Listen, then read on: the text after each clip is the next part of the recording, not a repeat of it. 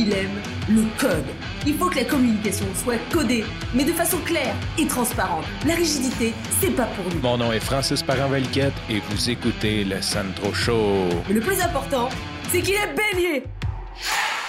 Je ne suis pas ta servante. Je ne sais pas si ta mère était comme la mienne, mais quand je lui demandais quelque chose, puis des fois j'exagérais aussi, mettons, je disais ah, je peux-tu avoir un verre d'eau ou peux-tu aller me chercher un verre d'eau, peu importe.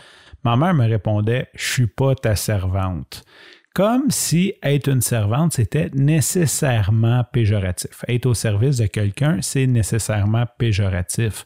Et ça m'a mis des fausses croyances dans la tête, des pensées limitantes, et surtout si tu travailles dans le service, je t'invite à réfléchir là-dessus. Parce que depuis que j'ai changé mon mindset là-dessus, ça a changé beaucoup de choses.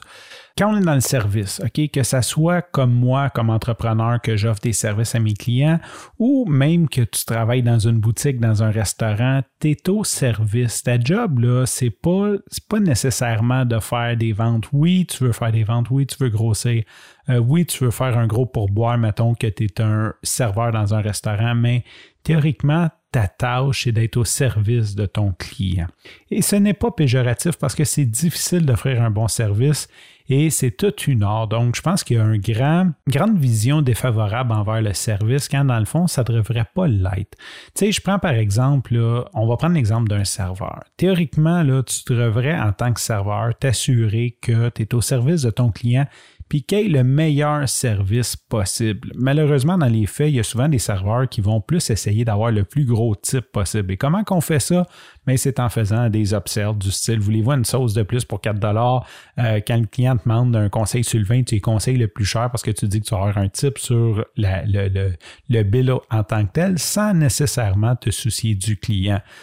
Tandis que si tu offres un bon service puis tu dis à personne, écoute, le vin là, euh, que tu regardes là, à 200 la bouteille, les gens ne l'aiment pas trop trop. Puis généralement, avec ce que tu manges aujourd'hui, moi, je te conseillerais bien plus d'aller avec le vin qui est la moitié du prix. Tu vas avoir un bien meilleur rendement, il est aussi bon si c'est vrai ce que tu dis, bien sûr, là, si tu connais de quoi tu parles et que tu le sers bien, ton client va être content, il va te donner du type, mais surtout, il va revenir puis il va avoir une bonne impression du restaurant, euh, de la place, il va en parler à ses amis, il va là, tu sais, comme.